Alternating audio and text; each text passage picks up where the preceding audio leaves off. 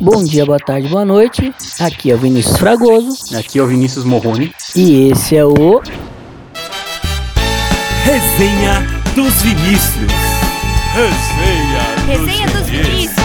Resenha dos Vinícius. Resenha dos Vinícius. Resenha dos Vinícius. Resenha dos Vinícius. Fala galera! Hoje mais um grande convidado. E aí, Xará, o que, que dá para falar do nosso querido amigo e convidado Amilar? Fala, Xará! Fala, Milar, boa tarde a vocês, boa tarde a todos que estão nos escutando. Realmente é o, o cara que a gente precisava chamar para falar de ética. Acho que poucas pessoas entendem tanto de ética no esporte, principalmente de ética no futebol, quanto a Milar. O Milar que participa da Câmara Jogadora da Comissão de Ética do Futebol Brasileiro. É, além de ser um, um, estudioso do direito desportivo, entende muito de várias das áreas do direito desportivo. Eu diria que é um dos grandes especialistas é, quando o assunto é ética no futebol brasileiro. Então, boa tarde aos dois. Obrigado pela presença, Milar. Então, conta um pouquinho pra gente da sua trajetória no direito desportivo e como é que você chegou até onde você chegou. Olá, Vinícius. É uma honra poder falar no podcast de vocês que já é um sucesso, o Resenha dos Vinícius. É, certamente é muito prestigiado no, no esporte e é, é, é um prazer imenso poder contribuir um pouquinho. Bem, a minha trajetória na, na CBF, no esporte, propriamente dito, começa lá em 2009. Eu ingressei nos quadros da CBF ainda como estagiário e fui efetivado no cargo de advogado. Permaneci no cargo de advogado até o ano de 2016, quando deixei a CBF. Pouco tempo depois, eu voltei para a CNRD, indicado pela FENAPAF, para compor os quadros da recém-criada CNRD. Eu fiz parte da primeira composição da CNRD e em 2017 eu deixei a CNRD para compor a Comissão de Ética do Futebol Brasileiro.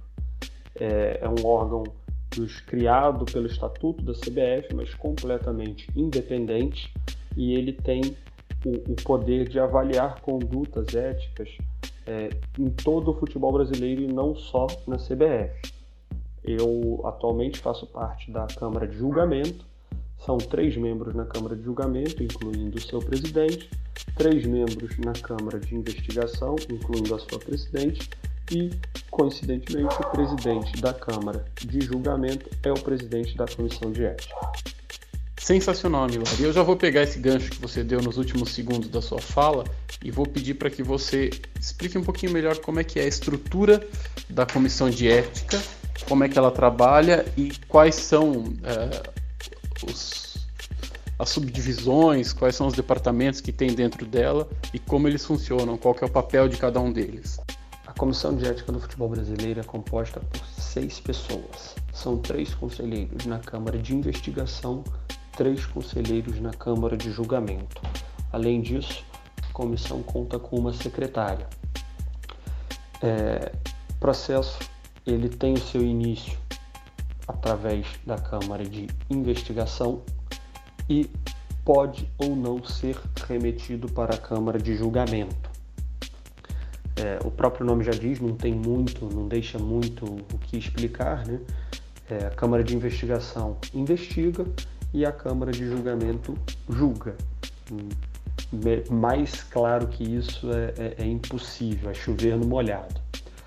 Ainda assim, existem processos, existem consultas, existem alguns trâmites que são avaliados pela comissão de ética como um todo, sem distinção entre Câmara de Julgamento e Câmara de Investigação.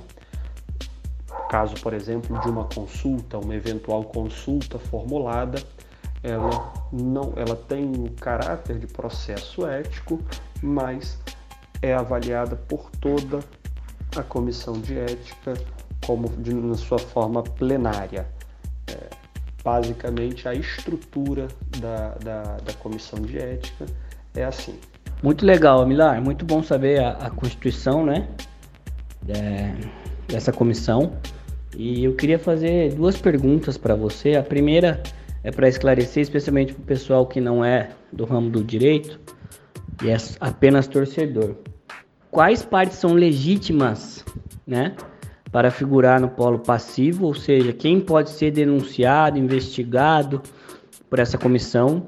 E a segunda é: como é para você trabalhar em um órgão que muitas vezes é, é tão criticado pelo, pelo futebol, pelos torcedores nacionais, né? Não a CBF, mas a ética, né? Sempre muito questionada dentro do esporte e dentro do futebol brasileiro mais ainda. Como é para você fazer fazer parte do, do esquadrão que coíbe essas situações antiéticas? Boa, Vinícius. Essa, essa pergunta acerca da, da legitimidade de quem pode ser investigado ou denunciado pela, pela comissão de ética ela é importante. E a resposta ela já vem no artigo 1 do Código de Ética. Todos, de forma resumida, absolutamente todos. Patrocinadores, jogadores, dirigentes, intermediários, médicos, treinadores, enfim, qualquer um que faça parte do futebol organizado pode ter a sua conduta avaliada pela comissão de ética. É importante frisar né, que isso foi feito de propósito. Você mesmo já, já perguntou, já fez a pergunta ah, na segunda parte de como é trabalhar num, num setor em que é tão criticado pela mídia, é tão criticado por todos também. E a resposta nossa é essa. A gente trabalha com muita independência e imparcialidade para não cometer injustiças. Os processos eles podem ser iniciados de, of de ofício ou através de denúncia. Isso nos facilita muito, porque nem sempre uma pessoa tem interesse em denunciar, às vezes fica constrangido ou nem sabe como denunciar. E em alguns casos nós já utilizamos matérias jornalísticas para iniciar um processo ético de ofício. Isso não é raro de acontecer. É... A comissão de ética ela já nem é mais tão recente assim, é do início, início meio de 2017. Só que ainda carece de não não é de divulgação, mas de utilização por parte dos stakeholders, palavra que está na moda, do, do, futebol organizado. É, nós gostaríamos de ter muito mais trabalho do que temos, mas as denúncias às vezes elas carecem de informações, são, são meras reclamações, então algo que não, não deveria estar na comissão de ética, mas nós recebemos e via de regra respondemos sem qualquer tipo de distinção de quem está fazendo, de quem está pleiteando algo, enfim. É, é interessante que nós temos que mudar esse, esse estigma de que o futebol não tem ética. Pode até ser uma verdade, mas se ninguém fizer nada a respeito, e nós da Comissão de Ética estamos trabalhando para que esse estigma seja modificado, vai permanecer nada vai mudar. Então, alguém tinha que dar algum passo. A CBF deu esse passo criando a comissão de ética e a, a comissão de ética trabalha para manter o mínimo de ética no futebol brasileiro. Amir, você disse que a comissão de ética poderia ou deveria ser mais utilizada, que é esperado que um volume mais significativo de denúncias bem instruídas seja recebido, porque sabemos todos que há muitos problemas no futebol brasileiro em todos os seus níveis.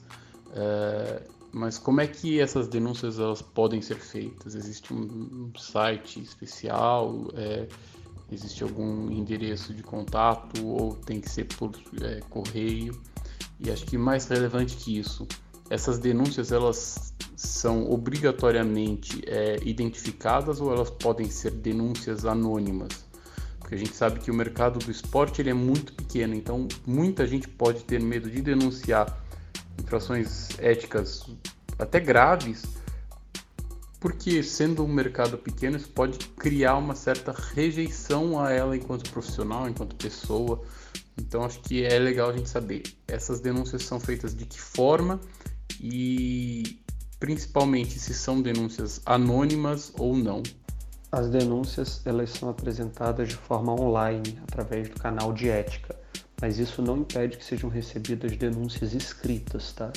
A, a, diferença é que o processamento seria um pouquinho diferente, elas seriam digitalizadas, documentos, enfim, qualquer coisa seria digitalizado e incluído no canal de ética para apreciação. Com relação à denúncia anônima, no momento ainda ela não é aceita. Mas isso está sendo estudado porque foi verificado que nas regras de compliance geral aplicadas no mercado como forma geral, via de regra é permitida sim a denúncia anônima. Isso é um, um, fator que nós temos observado e o que eu posso garantir é um dos preceitos do processo ético é a sua confidencialidade. Então, em pouquíssimas hipóteses, o denunciado será informado quem é o denunciante. É claro que em alguns casos fica impossível não haver essa, essa informação. Como exemplo, num caso de assédio, enfim, é óbvio que o denunciado saberá quem é o denunciante, em especial se o fato for verídico. Mas, em, de regra geral, o denunciado não tem conhecimento de quem é o denunciante. Com isso, eu oriento, né, eu indico que para quem quer fazer uma denúncia, que a faça com a maior tranquilidade, porque a sua identidade será preservada, será mantido todo o sigilo, nenhum caso foi divulgado, nenhum caso caiu na mídia e nós temos um grande volume. Não é que o nosso volume seja pequeno, mas eu acho que poderíamos ter mais. O número de processos hoje já superou 400 nesses três anos. Então nós temos muitos processos, muitos infrutíferos ou, ou sem qualquer tipo de fundamentação e alguns sim, alguns casos emblemáticos que pela confidencialidade do processo não podem ser divulgados em qualquer momento. Ótimo, muito, muito bom saber disso. É, é realmente importante que, que, a comissão de ética esteja sempre se reavaliando e atenta aos princípios gerais que são aplicados aí no mercado, questão de compliance, transparência, é, como tudo isso é tratado pelo mercado de maneira geral e não se restringindo ao mercado esportivo. Agora eu vou puxar a conversa para um outro lado, porque sei que você tem experiências além da, da comissão de ética, então eu vou tentar cruzar um pouquinho o que você tem de experiência fora com o que você faz hoje na comissão de ética. E uma questão importante é a gente entender até onde vai a competência da comissão de ética, até onde vai a competência da justiça desportiva e se algumas atitudes não correm um risco de, de bis in idem, de serem atitudes puníveis é, pelas duas instâncias.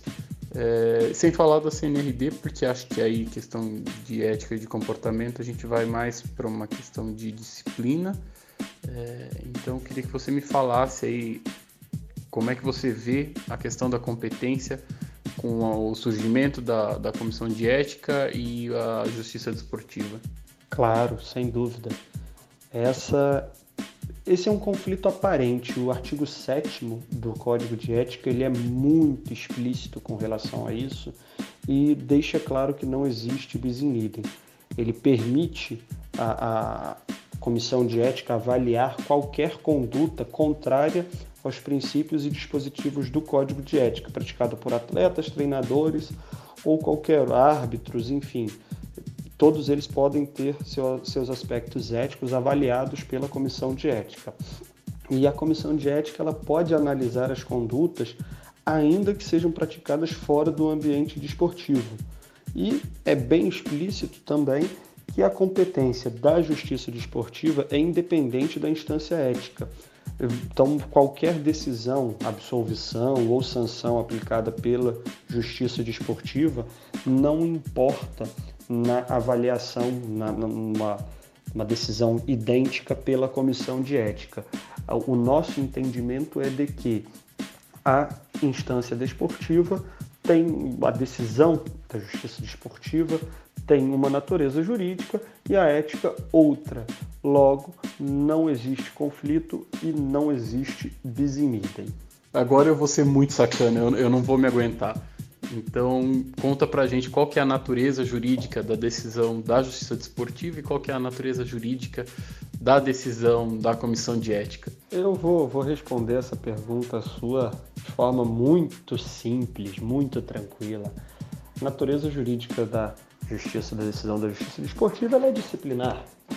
Por outro lado, a natureza jurídica da decisão ou do, da avaliação da comissão de ética, ela é administrativa. Pelo menos essa é a minha opinião e o entendimento atual. Amilar, para que a nossa conversa não se torne tão teórica, e o pessoal possa acabar desistindo de escutar o nosso podcast, pelo menos os que não são do ramo do direito, gostaria que você é, comentasse conosco como está sendo a atuação do, do pessoal da Comissão de Ética com relação a essa situação de, de venda de jogos, né? É, questão de apostas. E também que você nos conte um, um caso pitoresco, porque quando a gente está no meio do direito desportivo sempre tem aquele caso que é inesquecível. Você pode contar para nós, meu querido? Com relação à, manipulação de resultados, nós temos sim uma atuação firme com, contra uma manipulação, em combate manipulação de resultados. Temos casos concretos julgados em que foi verificada a manipulação de resultados, mas é um caso muito difícil, porque é praticamente impossível reunir provas robustas que confirmem a atuação de intermediários ou de jogadores e dirigentes, enfim, na manipulação de resultado. Então, é um trabalho muito dificultoso. Com relação aos casos pitorescos, a gente não pode divulgar, enfim, qualquer informação, mas podemos fazer referências a, a, a casos que passaram por nossa, por, pelo nosso crivo. Um dos que eu, que eu posso mencionar é de um torcedor da seleção brasileira que cobrou na comissão de ética o reembolso pela, pela estadia, pelo ingresso e pela passagem aérea quando da sua viagem para acompanhar uma seleção, a seleção brasileira numa Copa do Mundo e depois de uma derrota ele se sentiu ultrajado porque aquela seleção não representava, então ele exigia o pagamento, a devolução do valor gasto na sua viagem. Enfim, esse eu acho que é um caso pitoresco é, é, que nós recebemos, dentre outros. Amila, mais uma pergunta. É, algum tempo atrás, os clubes se reuniram e criaram meio que um código de ética entre eles, especialmente na questão do, dos atletas de base. E existiu uma sanção por conta do acho que Atlético Paranaense que fez uma, contratou um atleta que era do São Paulo e, e entre e algo meio assim. Chegou para vocês na comissão de ética alguma coisa sobre aliciamento de atletas de categoria de base e situações desse tipo? Porque é, dentro do, do, futebol a gente sabe que esse é um, um tópico muito batido né? E seria interessante você explicar para o pessoal se, se a comissão tem uma atuação sobre isso. Eu tenho conhecimento acerca desse documento firmado entre os clubes, só que eu nunca ouvi. E ele, até onde eu sei, é um documento entre os clubes. Ele não tem nenhuma força de lei, nada oficial, enfim, não é nada avaliado, chancelado pela CBF. É um acordo de cavalheiros entre os clubes. Então, qualquer denúncia de descumprimento desse regulamento, desse acordo de cavalheiros, na minha opinião, não não teria a mesma força, o mesmo efeito de um descumprimento de uma norma da CBF. É, de cabeça, não me recordo nenhum caso de aliciamento entre clubes. Já recebemos aliciamento de intermediários, de atletas de intermediários, mas de clubes eu de cabeça não me recordo.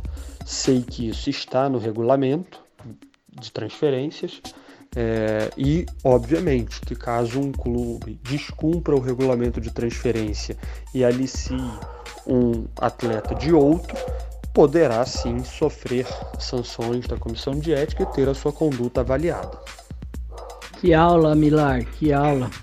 Sempre muito interessante a gente trazer conteúdos práticos, né? O pessoal é, tem pouco conhecimento sobre a comissão de ética e você trouxe aí de uma forma sublime, tranquila e muito, muito fácil. E já gostaria de agradecer a Milar por ter aceitado o nosso convite e de pronto, né, ter trazido tantas informações e, e para nós é, é sempre um prazer quando um amigo está entre nós e a resenha flui muito melhor. Amilar, muito obrigado mesmo. O nosso resenha vai ficando por aqui. Eu que agradeço o convite de vocês para poder participar desse podcast já de sucesso. É, por fim, eu só gostaria de, de, destacar que a comissão de ética ela está aceita sugestões. O nosso principal objetivo não é punir ninguém, é orientar. Então, as consultas geralmente são mais bem-vindas do que as denúncias, porque o objetivo nosso é, é, é, é dar uma moralidade ao futebol, transformar ele num ambiente mais ético. Então, não estamos lá com o objetivo de punir ninguém, eventualmente as punições acabam acontecendo. Agradeço novamente a todos pela atenção, continuo desejando sucesso para o podcast e um abraço para todos. Bom dia, boa tarde, boa noite. Aqui é o Vinícius Fragoso. Aqui é o Vinícius Morrone. E esse é o. Resenha dos Vinícius. Resenha dos Vinícius. Resenha dos Vinícius. Resenha dos Vinícius. Resenha dos Vinícius. Resenha dos Vinícius. Resenha. Resenha. Resenha dos Vinícius.